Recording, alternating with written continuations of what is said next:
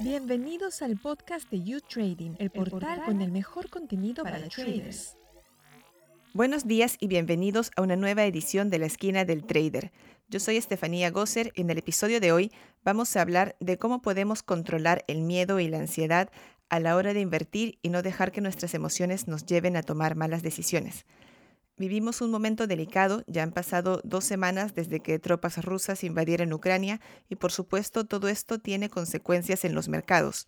El precio del petróleo volvió a niveles de 2008 por encima de los 130 dólares y el del gas también se ha disparado. Los principales índices bursátiles han sufrido caídas y ante un escenario tan incierto, controlar las emociones es imprescindible para no tomar decisiones de las que luego podríamos arrepentirnos. Una disciplina que ayuda a los inversores a manejar cómo se sienten y no permitir que esto influya en cómo llevan su portafolio es la de las neurofinanzas. Para ver más este tema, tenemos hoy con nosotros a Rosa Estaño. Bienvenida, Rosa. Buenos días. Muchas gracias por invitarme a este programa. Muchas gracias a ti, Rosa. Rosa es analista económica, está titulada en neurofinanzas, pero también es mentora y coach profesional y financiera. Ha fundado la Escuela Esmeralda, Educación Económica y Financiera, y hoy nos va a dar consejos sobre cómo manejarnos emocionalmente en tiempos tan estresantes. Rosa, ¿qué tan concienciados suelen estar los inversores respecto a sus sentimientos y emociones y el papel que pueden jugar en sus decisiones financieras? Eh, realmente no hay un conocimiento profundo, ¿no? No está incorporada la psicología del dinero, de las neurofinanzas, neuroeconomía en las inversiones. Y eso provoca pues, muchas pérdidas, sobre todo en las personas novatas, pues que encantados por la seducción que produce las comunicaciones de los gurús. Algunos gurús que normalmente tienen una vinculación con las escuelas de formación, pues entonces se lanzan a operar en el trading, que es justamente una de las formas de inversión con más riesgo porque las eh, emociones interfieren profundamente en los resultados. ¿Y esta disciplina de las neurofinanzas em, es muy reciente? Sí, efectivamente no es tan reciente. Em, la conjunción de la economía, la psicología y la neurología, es decir, tres, tres conocimientos profundos, se han aliado para ver qué impacto tienen las emociones en nuestra gestión de operatoria.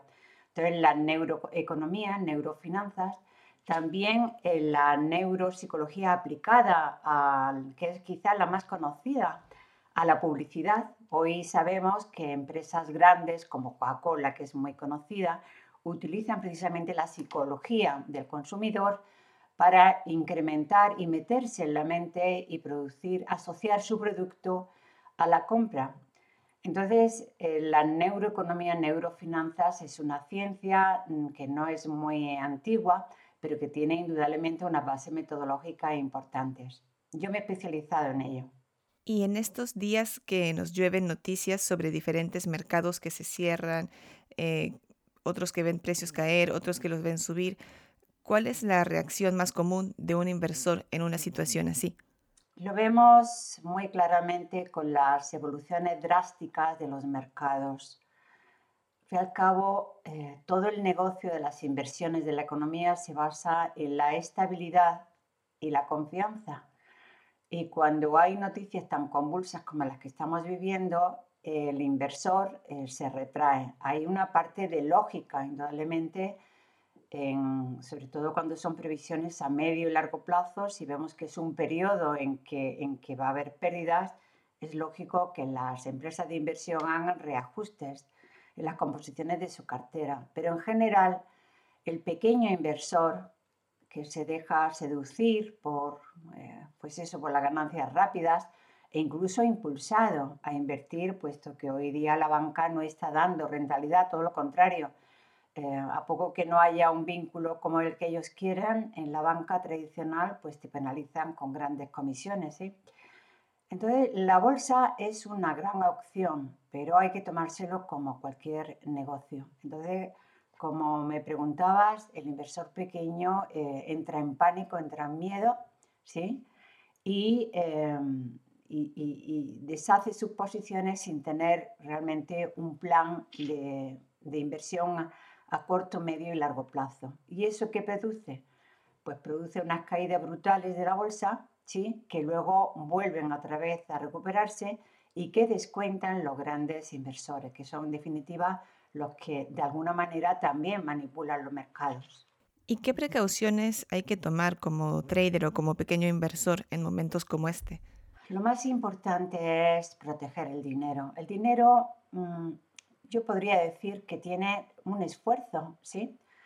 Realmente la mayoría de las personas eh, logramos ahorros a través de nuestro trabajo, de nuestro esfuerzo, ¿sí? bien sea por cuenta ajena, por cuenta propia.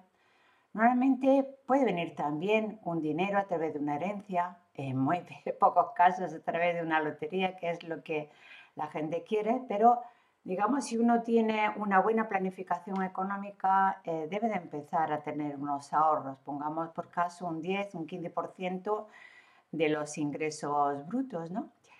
Entonces es lamentable eh, el, hacer, el no tener una planificación económica a corto plazo y a medio y a largo plazo. Entonces, en estos momentos, indudablemente, hay que ser tremendamente conservador, prudente y también saber que en estos momentos en que se van a producir seguramente buenas mm, oportunidades de inversión, la liquidez, el cash es muy importante. O sea, yo las precauciones como un trader novato sería la prudencia, la prudencia, abstenerse de operar. Y Rosa, en tu libro Entrenando al inversor inteligente, dedicas un capítulo a la ansiedad y otro al miedo. ¿Qué diferencias hay en los efectos que estas dos emociones pueden causar a la hora de invertir? Bien, la ansiedad es una emoción que eh, tenemos todas las personas por, eh, ante algo que, no queremos que ocurra, o bien la ansiedad por, por la ganancia, ¿no? Que ahí está detrás lo que es la avaricia. Entonces, la ansiedad pone mucha presión en el inversor. El miedo es quizá la mm, emoción más básica, más primitiva, ¿sí?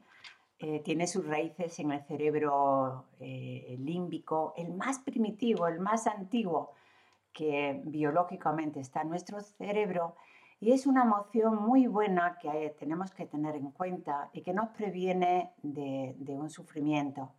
Al al cabo, el miedo más básico es el miedo a perder la vida o ser atacado quizá por un animal en tiempos primitivos. Pero en este caso, en el mundo de las inversiones, el miedo es el miedo a la pérdida. ¿sí?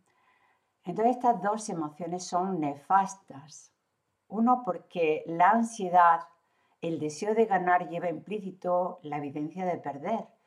Cuando tú pones tanto ansiedad como miedo, estás poniendo unas emociones que son como unas gafas, ¿sí? un filtro que va a, tirar por tierra el plan de trading. Sin un plan de trading en la que eh, preveamos también eh, cuál puede ser nuestra actitud, o las acciones que debemos tomar ante la mm, evolución del mercado, realmente eh, no puede haber unos resultados positivos eh, consistentes a medio, a medio plazo. Toda inversión implica un riesgo. ¿Existe realmente el equilibrio entre el riesgo y la prudencia? Y si existe, ¿cómo podemos saber que lo hemos alcanzado?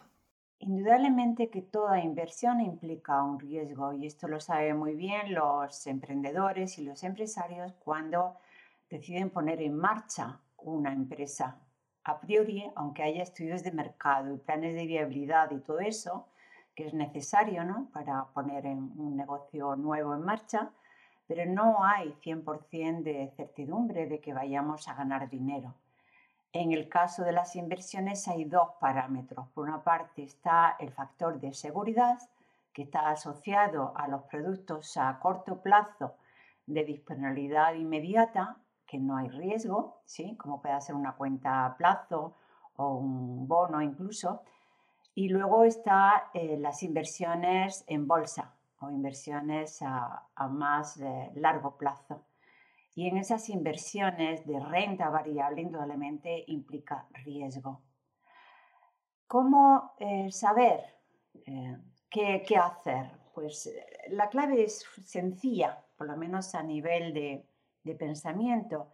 Es toda persona, todo inversor debe hacer una planificación a corto, medio y largo plazo. En el corto plazo debe tener un dinero disponible para afrontar sus gastos corrientes Dicen todos los economistas y asesores financieros, yo también lo digo, que al menos entre seis meses y un año deberíamos de tener una, una bolsa, un dinero a, corto plazo, disponible, cero riesgo, aunque la rentabilidad sea nula. Luego a medio plazo podemos ir metiendo cierta eh, renta variable. Y más a largo plazo, y estamos hablando de un periodo entre 10, 12 años, indudablemente que hay que eh, apostar o, invertir en productos de, riesgo. Pero aquí habría que meter el factor del equilibrio, es la diversificación en productos de riesgo de renta variable, pero que tengan tendencia, es decir, que tengan demanda. Podemos saber que lo hemos alcanzado cuando nuestras provisiones de rentabilidad son más o menos ajustado a lo que hemos previsto y sobre todo eh, nuestra economía, nuestro patrimonio va creciendo y podemos dormir en paz. Eh, las inversiones, aunque tengan riesgo, deben de tener una planificación, pero es muy importante que esa planificación se ajuste a nuestro perfil de riesgo, perfil de inversor y también a las posibilidades de economía que tenemos. No podemos eh, invertir aquel dinero que nos hace falta para vivir. Y Rosa, ese inversor inteligente del que hablas en tu libro, ¿qué hábitos debe cultivar? El mayor hábito de un inversor inteligente, como cualquier aspecto de la vida, es la disciplina. La disciplina para llevar adelante un plan de inversión que sea inteligente. Inteligente quiere decir que sea realista, ajustado a nuestra capacidad de ahorro, a nuestros compromisos de pago, a nuestro, eh, nuestro nivel de, que queremos para nuestra familia, a nuestro futuro, ¿sí? Entonces, cuando las personas tenemos un plan, ¿sí? Un plan que sea realista, prudente, objetivo, entonces lo que tenemos que hacer es eh, practicar la disciplina. Entonces, cuando uno tiene esos objetivos de ganancias, de incremento de patrimonio, se tiene que hacer preguntas de este tipo, que parece que son sencillas, pero quizá mucha gente no se las hace. Es, ¿qué, qué quiero para mi vida, para mi familia? También a nivel de bienestar, de tiempo libre, de tranquilidad, seguridad. ¿Qué es lo que quiero? Y ahora, ¿cómo lo puedo alcanzar? ¿Sí? Es probable que si nos queremos meter a las inversiones, pues optemos por formarnos. Pues con quién me puedo formar, qué personas son referentes, ¿no? Aquellas personas que venden humo, que hoy día tanto hay, ¿no? Y que invitan a la gente a hacer inversiones en bien sea en criptomonedas o haciendo trading o en negocios que no son, no tienen ninguna garantía. ¿Qué es lo que necesito? ¿Necesito formación? O bien necesito a lo mejor buscar un asesor financiero independiente, un gestor patrimonial que, sea prudente, que sea reconocido. ¿sí?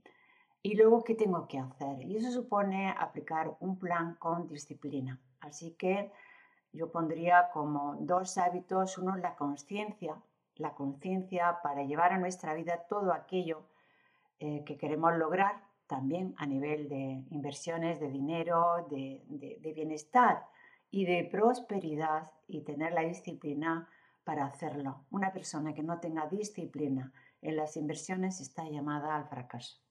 Y muchos traders y personas que se inician en este sector buscan una comunidad, ya sea en Twitter, un grupo de WhatsApp o Telegram, eh, un lugar donde se comente cuáles pueden ser las buenas inversiones, eh, cuáles no. ¿Qué ventajas tiene esto en materia de emociones y qué riesgos puede representar? Bien, en mi experiencia, eh, yo he observado entrenando a, traders en la parte de gestión mental y emocional que suelen ser personas ambiciosas, y está bien la ambición, pero que el trading al fin y al cabo es una mm, actividad de soledad. ¿sí? Entonces, eh, cuando una persona pasa X tiempo de su día en soledad, afrontando em, pues, horas de, de, estudio, de análisis del mercado, análisis técnico, entonces se encuentra en definitiva solo y busca, como, como tú decías, pues una comunidad que le arrope. ¿Qué es lo que ocurre? Que estas comunidades van dirigidas precisamente a crear ese sentimiento de ser especiales, de estar en una eh, actividad, el trading que parece ser exclusiva, ¿sí? Pero que, mm, a ver, yo opino, eh, sensatamente creo que, que, unas inversiones necesitan de estrategia, ¿sí? de un plan de trading. Entonces, cuando una estrategia de inversión es conocida, deja de ser una ventaja competitiva, ¿verdad? Entonces, cuando los grupos de Telegram, que a veces yo me he metido porque me han invitado y digo, ¡ay, qué horror! ¿no? porque están, lo que hacen es dispersar la atención del trader. Es, es como cuando tú vas a, no sé, imagina que, que vas a, a una eh, actividad de cacería de patos, ¿no? Y, te están diciendo, mira por aquí, mira por allá. Entonces, esa distracción del trader es tremendamente negativa. Y aparte, claro, si eh, al fin y al cabo pueden estar dirigidas. Yo no estoy hablando de la generalidad, pero en definitiva todos estos grupos de Twitter, Telegram o WhatsApp están dirigidas por empresas que, que captan dinero, ¿verdad? En muchos casos. Entonces, la, la avaricia está presente siempre. Entonces, no, yo en general no la recomiendo. Es cierto que es importante estar en grupos de aprendizaje de comunidad, pero yo diría cuando estén dirigidas por una escuela de inversión que sea honesta, que haga un seguimiento, que enseñe a mirar las operaciones del trader, pero que no esté dispersando la atención diciendo tira aquí, tiro allá, mira esto, lo otro. Es lo que yo, yo veo, ¿no? que, que más que nada distrae, dispersa. Y aquí el foco, el foco y el mantenimiento de un plan de trading es vital para ser rentable a medio plazo de manera consistente. Y para acabar, Rosa, esta semana se ha celebrado el Día Internacional de la Mujer. Quería terminar el programa preguntándote eh, a qué mujer, o si se te ocurre más de alguna, a cuál eh, debe seguir de cerca todo inversor. Bien, yo lo que veo es que los inversores de éxito no suelen ser personas públicas, no van contando sus éxitos por ahí. Más que nada, quizá la pregunta tuya es ver qué personas representan unos valores de conocimiento, de ética, de liderazgo, ¿sí? Para nuestro mundo y que de alguna manera son representativas también en el mundo. Entonces, hombre, ahora con la, todo lo que estamos viviendo, eh, es indudable que Ursula von der Leyen la presidenta de la Comisión Europea está haciendo un papel magnífico porque está representando los valores que actualmente necesita eh, nuestro mundo de unidad, de cohesión, de liderazgo y de valores frente pues, a una guerra que, que nos va a provocar muchísimo daño. Luego otra persona más, más Conocida también es Christine Lagarde, la presidenta del Banco Central Europeo. También es significativo la labor que está haciendo Jacinta Arden, la primera ministra de Nueva Zelanda. Es decir, hay mujeres líderes, mm, ya no tan políticas, incluso que están liderando em, empresas de gran volumen y, que, representan un impacto en el desarrollo de la economía mundial que sugiero em, seguir pero más que nada porque representan ese conocimiento y esos valores de peso que hoy día el mundo necesita, porque estamos viviendo momentos muy difíciles.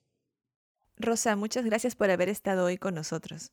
Pues muchas gracias y felicidades por este espacio que, que tienes. Un abrazo.